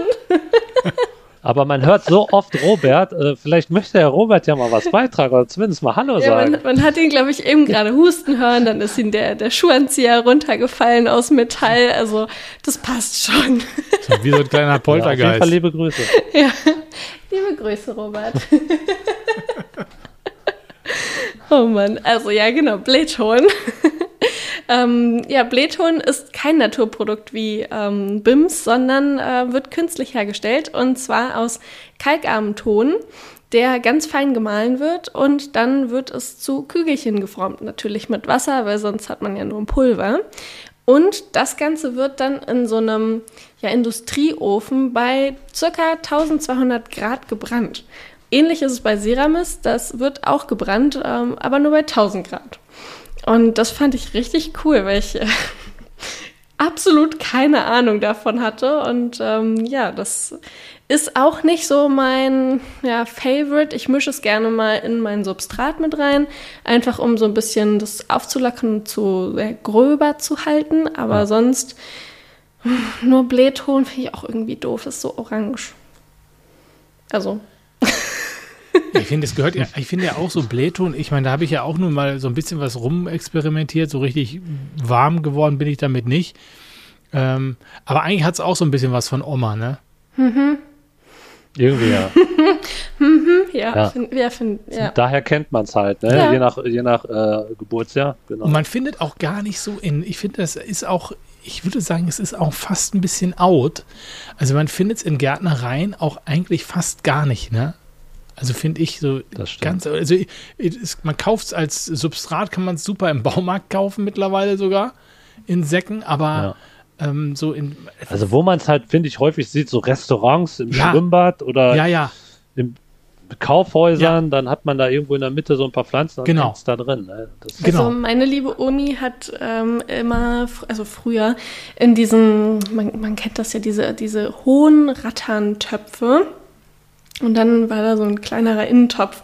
Und da war dann eine größere Pflanze drin. Ich weiß auch gar nicht, ob die jetzt künstlich war oder echt. Auf jeden Fall war die vollkommen Blähton bedeckt unten. Und ähm, das, das ist so, glaube ich, mein erster Kontakt mit Blähton gewesen, diese Kügelchen da drin.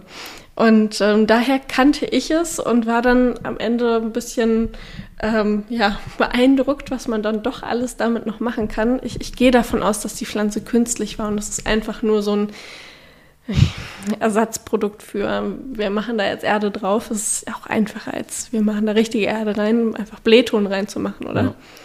Ja. ja. Ja, ich glaube, das ja, ist so mein das, erstes. Aber das mineralische Substrat, du hast ja gesagt, ähm, Stefan, es wird abgebaut. Ich, wird, wird das hauptsächlich in Deutschland auch abgebaut? Kaufen wir, das ist immer die Frage, da habe ich mich jetzt nicht mit beschäftigt auch. Äh, ist das mhm. eigentlich nachhaltig? Also ähm, wird das von irgendwo herangekarrt?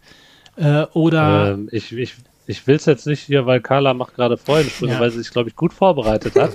Ähm, es wird in Deutschland ähm, äh, auch abgebaut. Ob, aber wo du es jetzt kaufst und ähm, ob es dann importierte Ware ist, in dem Fall muss man halt gucken. Äh, also es gibt große Firmen, ne, die es verkaufen und die haben es beispielsweise dann auch aus Deutschland tatsächlich. Aber Carla haut jetzt richtig ein. Jein, also ich hau jetzt hier nicht richtig einen raus, aber ich ähm, habe gelesen, dass, ähm, dass also BIMS und ähm, Lava und so weiter, das sind ja alles natürliche Produkte und die gibt es weltweit, weil sie kommen alle aus Regionen, wo Vulkane mal aktiv waren und das war natürlich auch in Europa. Wir haben ja auch in ähm, Deutschland ein Gebiet, was voller Vulkane damals war und da haben wir dann auch in Deutschland, in, oh, ist das in der Eifel? Ja, in der Eifel ist ja. äh, Vulkan. Ja. Ich meine, es war die Eifel und auch genau da ist sogar so ein Abbaugebiet für BIMs. Deswegen okay. Regional. Weil ich habe gerade, ja, wobei ich habe gerade noch mal so einfach mal so kurz äh, gegoogelt, so und da heißt es äh, Zellulitabbau. Die wichtigsten Vorkom Vorkommen gehören ähm, zu, also die Lagerstätten in Bulgarien, Ungarn, Kuba, Mexiko, Russland, Italien, Jordanien und USA. Genau, das ist ja Zeolit. Ich habe jetzt ja, gerade von, von Bims und Lava. Genau. Gut, aber, ja gut, ja, okay, ja. Aber, ja, ja, gut, okay, aber ne? Das ist so. richtig. Das ist das Zweite. Das kommt dann nämlich woanders her und das ist dann nicht mehr so krass ähm, häufig vorkommt. Aber es ist auch die Frage, ob der BIMS wirklich in den Mengen, in denen er gebraucht wird, ähm, in Deutschland zu finden. In Deutschland zu finden. Weil der BIMS wird sicherlich, ja. also ich kenne mich jetzt im Bau nicht aus oder so, aber das Zeug wird garantiert auch noch für andere Dinge gebraucht. Ja. Und nicht nur für für unsere Pflanzen. Nee, das wird im Baugewerbe gebraucht und auch im Haushalt in der Kosmetik. Da gibt es ja schön diesen Bimsstein, wo du dir Genau. dann die Hornhaut von den Füßen raspeln kannst. Ja, natürlich. toll, dass wir das, toll, dass wir dieses Thema auch nochmal hier so kurz gestreift haben, oder? Gerne. Ja, ja. Steht alles auf meinem Zettel. Ja. Deswegen, ich glaube, ich glaube, da kommen wir mit den deutschen Vorkommen nicht aus. Äh, Nein, Und, äh, nein. Nee, aber das hast du ja, wenn du jetzt einen Erdmix nimmst, da sind ja mittlerweile auch Sachen drin, ähm, Kokoschips Ja. und auch Pinienrinne. Klar kann Pinienrinne in dem Fall auch aus Deutschland kommen, Ah, aber eher nicht, ne? ne? kann auch. Ja, richtig. Und äh, wenn du in manchen Mixen hast du auch äh, Sphagnummoos und wo Sphagnummoos herkommt, das ist ja auch wieder eine komplett andere Oh, da Geschichte, können- da wo sich dann noch auch der eine oder andere, andere, ja genau, andere da wollen wir Folge. jetzt auch nicht drüber sprechen. Da ist genau. genau. so hat halt, ja, genau. ähm, so sieht's nämlich Ja. aus. Wie, aber jetzt, jetzt, jetzt komme ich, ich versuche es nochmal, hier diesen, diesen kleinen Schlenker äh, zu machen äh, vom, vom Thema mineralische Substrate. Ich mache jetzt hier einen Cut, ne? So hier, mineralische Substrate haben wir in dieser Stelle abgehakt, weil ich bin so ein bisschen neugierig. Weil wenn Also. wir den Stefan jetzt mal hier haben, dann würde ich jetzt schon mal ganz gerne auch mal wissen, Stefan, wie das bei dir mit den Pflanzen angefangen hat. Also, wie lange bist denn du dabei? Ja, das kann ich eigentlich gar nicht so hundertprozentig sagen. Also angefangen, so richtig angefangen, ich sag mal, so, also als das ganze Thema so, also es war vor Corona, zwei, ungefähr zwei Jahre, aber so mit dem ganzen Pflanzenthema an sich waren halt meine Eltern für verantwortlich, ne? So, du auch vorhin Oma gesagt hast, mit dem, mit dem Blähton. Also meine Eltern hatten immer zu Hause alles voll mit Pflanzen. Egal, ob das Zimmerpflanzen waren, auf der Terrasse äh, irgendwelche riesengroßen, ähm, wie heißen sie? Wie heißen sie denn? So Trompetenblumen, glaube ich, heißen Ja, sie diese mit einfach. diesen Die haben Kelchen. richtig, richtig groß. Ja, Ja, genau. Das waren die Lieblinge von meinem Vater. Der hatte also immer auf, dem, auf der Terrasse diese Dinger stehen. Meine Mutter hat den Vorgarten gepflegt. Also das, ich, wenn ich mir Fotos angucke von früher als klein, wo wir noch klein waren, also ich habe noch Geschwister, da hat alles geblüht. Ne? Und das hat man halt alles irgendwie so mitgekriegt. Und äh, wenn es dann im Garten weiterging, dann hattest du da Johannisbeeren, rot, weiß, schwarze, du hattest Kirschbaum, Apfelbaum, Birnbaum, du hattest Erdbeerfeld, du hattest Salat, du hattest Gurke, du hattest Zucchini. Du, also immer schon irgendwie Pflanzen da gewesen. Und deswegen hat mich das schon immer begleitet. Aber ich sag mal, so, ich sag mal so, so wie es halt jetzt gerade ist und hat halt so, ich sag mal, so zwei Jahre vor der Corona-Zeit hat's so richtig dann angefangen. Zumindest mit Zimmerpflanzen. Der Garten und das war das andere, was ich gerade erzählt habe, oder meine Efeutute hatte man immer schon. Aber so, wo es dann so in Richtung seltenere Exemplare ging, das fing dann erst so, so zwei Jahre vor Corona, schätze ich ungefähr an. Und was, was war so, so, eine, so, eine, so eine Pflanze, die du dir gekauft hast, wo du doch dran, wo du dran denkst, wo du denkst, ja, das ist so für mich eine Pflanze, wo ich so für mich einen Marker setze, da hat das eigentlich bei mir so mit diesem, mit diesem Verrücktwerden angefangen? Oder dass du nach einer Rarität geguckt nee. hast? Nee, das, ähm, das kam halt mit den ähm, Aronstabgewächsen. Gerade Alokasien mit den verschiedenen Blattmustern fand ich irgendwie krass, weil die halt, das sage ich auch immer mal wieder in, mein, in meinen Videos, also die sehen halt so künstlich aus. Aber wenn man so ein Blatt dann mal live das erste Mal sieht, dann denkt man sich so, hey, das ist doch nicht echt. Und man fühlt und sagt, das ist eine echte Pflanze. Und das ist halt so, finde ich, so spektakulär. Und was es da halt für Zeichnungen gibt, wie die Blattwehen da übers Blatt gehen und wie groß teilweise die Blätter werden. Und das hat mich halt dann einfach irgendwie beeindruckt. Äh, neben den Standardzimmerpflanzen dann auch mal nach sowas zu gucken. Ja, aber gut, die hast du dann halt nicht gekriegt, ne? Die musstest du dann ähm, auf andere Art und Weise kriegen. Dann gab es natürlich eine ganz, ganz kleine Community, was so Zimmerpflanzen angeht. Ähm, und du hast halt importiert, dann vielleicht kam da mal eine Pflanze aus Polen oder eine Pflanze aus, weiß ich nicht woher, oder hat eine Sammelbestellung gemacht. Ähm, der indonesische Markt beispielsweise, ähm, der, den gab es ja da auch noch gar nicht so, Hm. wie es dann irgendwann angefangen hat, als dann die ersten Pflanzen wirklich als Rare Plants, ähm, als die angeboten wurden, dann hat sich das ja erst so alles richtig entwickelt. Ne? Ja, Ähm, genau. ja, ja. Und Und wann, da gibt's Leute, sag ich euch, die sind auch schon noch weit vor Corona äh, mit diesem ganzen Flame zu, äh, Game zugange gewesen. Und die sind immer noch dabei. Und die hatten zu dem Zeitpunkt schon Pflanzen, die einfach nur heftig waren. Und du kannst dir nicht vorstellen, was die bis heute so angesammelt haben. Das ist nochmal eine ganz andere Dimension. Aber meistens sind genau die Leute, wo ich sage, boah, das muss die, das, das muss die ganze Community mal sehen. Das sind die Leute, die sagen, will ich aber nicht. Ja. Das finde ich so schade. Die haben so krasse Sachen da. Ja. Oh, die leben das richtig. Aber das sind dann die Leute, die sagen, nee, ich mache das für mich. Ich will auch gar nicht so groß und sowas. Ja, aber das kann doch Vorteile für dich haben. Vielleicht kommt dann jemand und hat dann noch die Pflanze und die. Nein, nein, danke. Ja, ja. Wie schön, so vornehm, äh, zurückhaltend. Ja, ja, genau. Genau. Ja, ich hatte ja in, in der, in der Mini-Folge hatte ich so ein bisschen über Kakteen auch gesprochen. Also nein, sie ging um über Kakteen.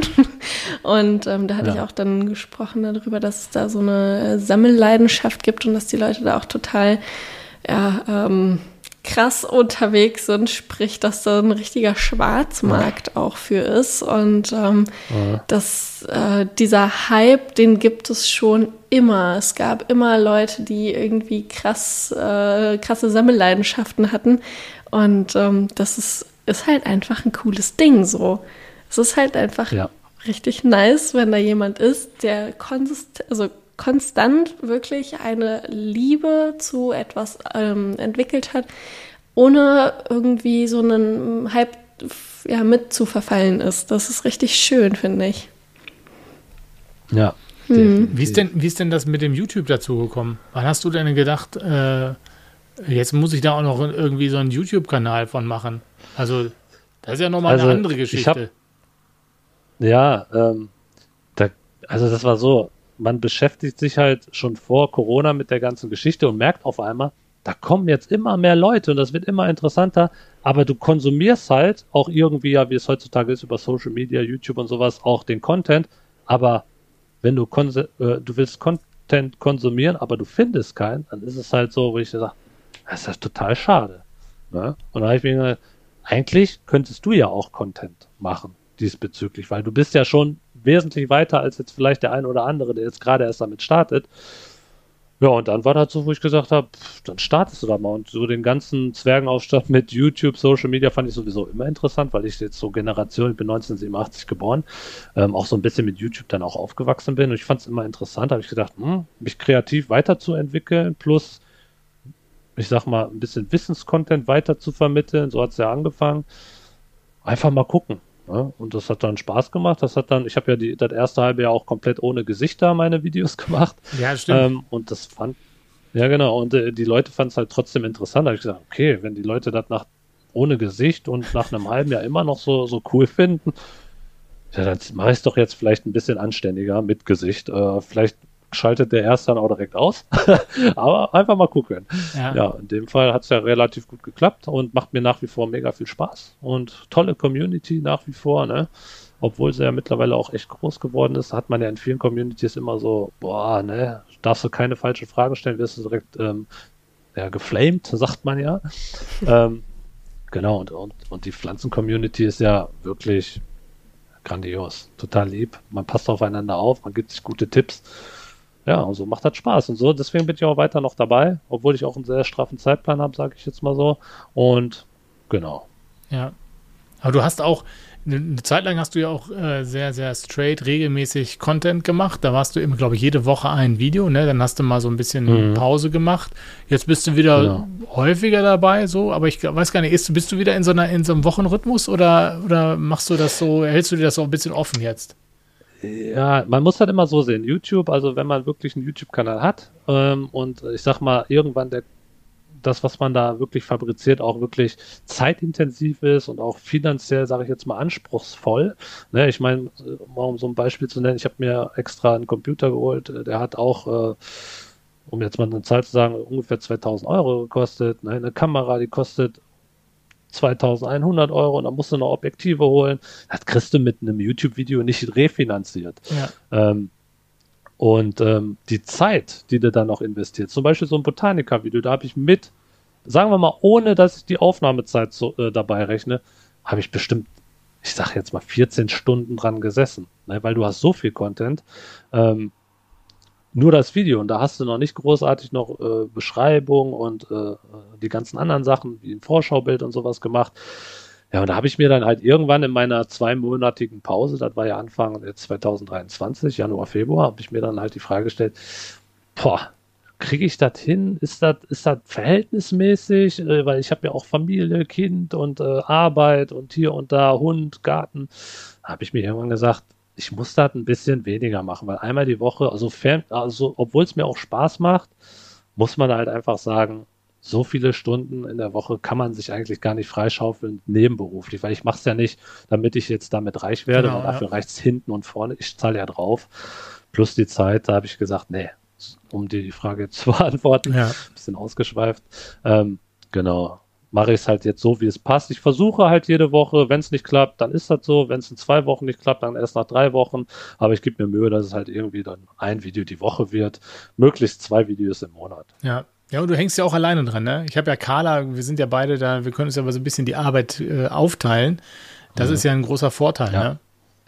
Ja, also genau, bei, also ich nehme es selber auf, ich schneide es, die Videoidee, äh, die, die muss ich ja ausarbeiten. Das ist halt auch, ich finde es halt auch mega interessant und macht auch mega Spaß, aber es ist halt wirklich zeitaufwendig. Und wenn du das Video dann bearbeitet hast, dann muss es ja auch noch hochladen. Du musst einen Beschreibungstext machen, dass Leute auch dieses Video finden, die vielleicht den Kanal vorher noch nicht kannten.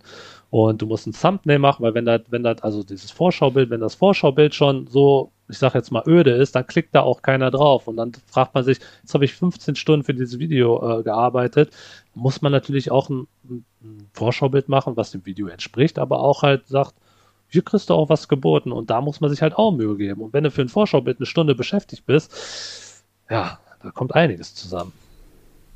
Ne? Naja, absolut.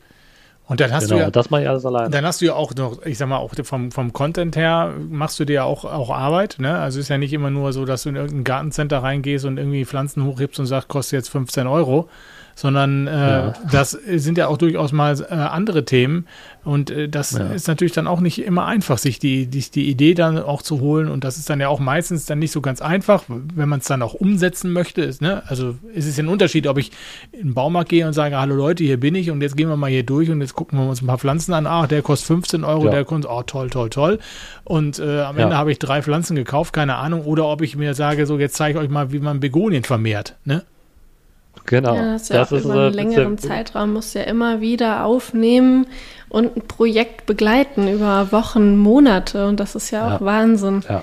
Und dann willst du ja, ja auch nicht ähm, ja, den gleichen Content wie alle anderen machen, sondern dich abheben auch so ein bisschen, ne? Ja. Und das ist ja Wahnsinn. Ich finde ich bin total, also ich, ich habe auch gerne, also in, in äh, da hatten Olli und ich schon auch mal drüber gesprochen, dass wenn so ein Interview ist und ich dann total gefesselt bin von diesem Interview, dass ich ganz oft dann in diese Zuhörerposition äh, gehe und das war gerade auch so ein bisschen, aber ich, ich finde es halt so faszinierend. Ähm, ja, die, die ganzen Gedanken, der ganze Gehirnschmalz, der da dann zusammenkommt und dann so ein tolles Video produziert wird, das ist schon echt cool. Also vielen Dank und größten Respekt. ja, viel, vielen Dank. Vielen Dank fürs Kompliment. Mhm. Ja, aber ihr kennt das ja, ihr macht das ja auch gerne und ich sag mal, wenn man das, da merkt man ja auch, ob, ob man das Ganze aus, ich sag jetzt mal, vielleicht nur finanziellen Gründen macht oder macht man seinen Content, weil man Bock drauf hat, weil man irgendwie eine Leidenschaft entwickelt hat irgendwann und sagt, ich mache das und habe Spaß dabei. Dann wird halt so ein YouTube-Kanal wie jetzt meiner vielleicht oder ein Podcast wie euer, wird halt dann auch so, dass Leute sagen, ey, finde ich voll schön und andere, die dann vielleicht einen anderen ähm, ja, Grund haben, warum sie das jetzt machen, vielleicht dann weniger schön. Ne? Ja. Genau. Mhm. Ja, ja. Aber das ist da, aber das, was du sagst, also es, tatsächlich sind diese, ich zeige jetzt hier ein Gartencenter, was auch, finde ich selber auch spannend, ähm, zeige jetzt ein paar Pflanzen und die Preise wollen ja auch immer viele wissen. Das sind so Videos, das, da kriege ich die Nachrichten, ey, kannst du nicht mal wieder irgendwie Gartencenter hier und so. Das gucken sich auch im Regelfall viel mehr Leute an. Deswegen, ich, ich mache das auch immer gerne, aber ich versuche halt auch immer die anderen Videos zu machen, wo ich sage, ey, fleischfressende Pflanzen interessiert leider in der Zimmerpflanzen-Community wirklich einen ganz kleinen Teil nur. Das heißt, wenn ich so ein Video raushau, wo ich, oder, oder so ein Experiment, wo ich beispielsweise mineralisches Substrat antreten lasse gegen Erde über sechs Monate. Ich filme in regelmäßigen Abständen, was da passiert. Oder der Kampf gegen die Trauermücke. Habe ich drei Monate lang gefilmt, wie, wie ich von der ersten Anwendung bis zur kompletten Heilung der Pflanze ähm, was da mit der Pflanze passiert und wie ich da vorgehe. Und das dauert dann halt auch mal drei, vier, fünf, vielleicht sogar sechs Monate. Und das ist dann ein Video, was sich dann vielleicht, ich sage jetzt einfach mal um eine Zahl zu sagen, 2000 Leute an in der Woche. Aber dieses Gartencenter, was ich ähm, mal eben so beim Vorbeispazieren mal eben abgefilmt habe mit ein paar Pflanzen in, der, in, die Kamera, das gucken sich dann vielleicht 8000 Leute an. Ja, ne? Also das ist schon krass. Ja. Krass. Ja.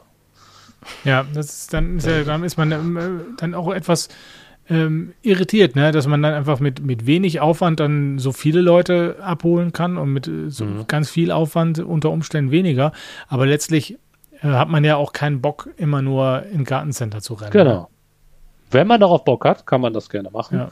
Ja. Ähm, ist ja auch überhaupt nicht verwerflich, aber ich denke mir so, ja, ich finde das auch gut. Mache ich dann auch entsprechend, weil sich das auch Leute wünschen.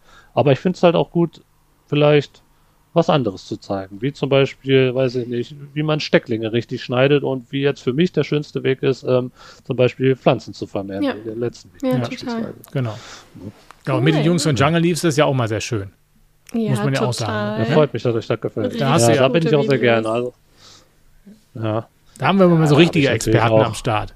Hm. Ja, da kann ich, da stinke ich ja ab. Gerade der Alex, das ist so ein feiner Kerl, der kennt sich aus, der nimmt die Pflanze mit ins Bett, hat er mir mal verraten.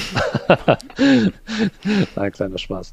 Nee, aber das ist schon super. Also, das macht mir auch sehr viel Spaß und es kommt auch gut an und da kriegt man natürlich nochmal so einen gewissen, ja, das Know-how mit, mit auf dem Weg. Das ist natürlich nochmal eine andere Hausnummer. Ja. Ne? Genau. Ja. Ja, gut, Cool. mein Lieber. Dann haben wir doch alles Mögliche Ja. jetzt besprochen äh, und nochmal so, äh, so, ein- so einen Blick bei dir nochmal rein in, in deine Welt. Und dann bedanken wir uns, dass du da warst. Recht herzlich. Es hat ja etwas länger gedauert, bis wir einen, einen gemeinsamen Termin gefunden haben. Ist ja nicht so ganz, ganz leicht, äh, mit, mit drei Leuten einen Termin zu finden. Das glaubt ihr immer so gar nicht. Dass, äh, wenn man, Plan mal also einen mit- Junggesellenabschied. Ja, gut, aber das ist ja nun, das ist ja, Ja, auch eine gut. einmalige Geschichte. Ja, ja, also, ne? Ich glaube, Januar, der irgendwann Anfang Januar war der Termin eigentlich, ne? Wann wir drehen. Ja, richtig, Anfang des Jahres. Ja, ja, erste ja, Mal. Ja. Ja, genau. Und äh, so ist Ja, das ja. dann. Dann verschiebt sich das hin und her und Ja. jetzt haben wir es aber endlich hingekriegt. Und, Und ich bin so froh. ja, Ja, siehst du. auch. Ist ja auch für mich eine Ehre jetzt. Ja, ist ja auch- ja wirklich. ja. Weil ich höre ja euren Überfällig. Podcast ja auch heute noch im Auto. Oh. Ich freue mich so, morgen früh weiterzuhören. Ja, die Folge, da warst du, Carla, leider nicht dabei. Da war ja der Olli Ja. äh, beim Chris von Varigata und bei der Jenny. Ähm, höre ich morgen auf jeden Fall weiter. Und genau. Ja. Ja. Gut. Ach so. Ja. Ich weiß nicht. Ähm, mineralisches Substrat haben wir jetzt abgearbeitet. Wenn ihr Bock habt, ähm, falls nicht, einfach rausschneiden. Ähm, für euch ein Gewinnspiel für mineralisches Substrat und eine Pflanze obendrauf mit einem Be Selbstbewässerungstopf. Ja, gut, machen wir. Ja. Klar. Ja. Natürlich. Ja, einmal ein Fer Fertigmix, ne? Den kriegt er dann, weiß nicht, über Instagram oder was weiß ich was. Ähm, ja, Wir, wir überlegen machen. uns eine Umsetzung. Ihr werdet es dann sehen, wenn Ja. der Podcast rauskommt. Carla wird wieder irgendwas zusammenbauen. Ja, ich bin Bastelmeisterin in Canva. Genau. Okay. Wir es super. Alles klar. So, dann äh, schließen wir an dieser Stelle und äh, wünschen euch noch einen äh, schönen Tag, äh, Abend, was auch immer, je nachdem, wann ihr diesen Podcast hört. Wir haben ja gehört, ihr hört ihn hauptsächlich unterwegs. Das ist auch gut so. Da kann man sich ganz wunderbar darauf konzentrieren, wenn man irgendwelche in der Gegend rumfährt oder rumläuft oder rumskatet oder ich weiß nicht, was man so alles macht. Rumparaglidet oder so. Oh, Genau. Ihr Lieben, macht's gut, Finger ins Substrat und äh, bis die Tage. ciao. Grünfärber.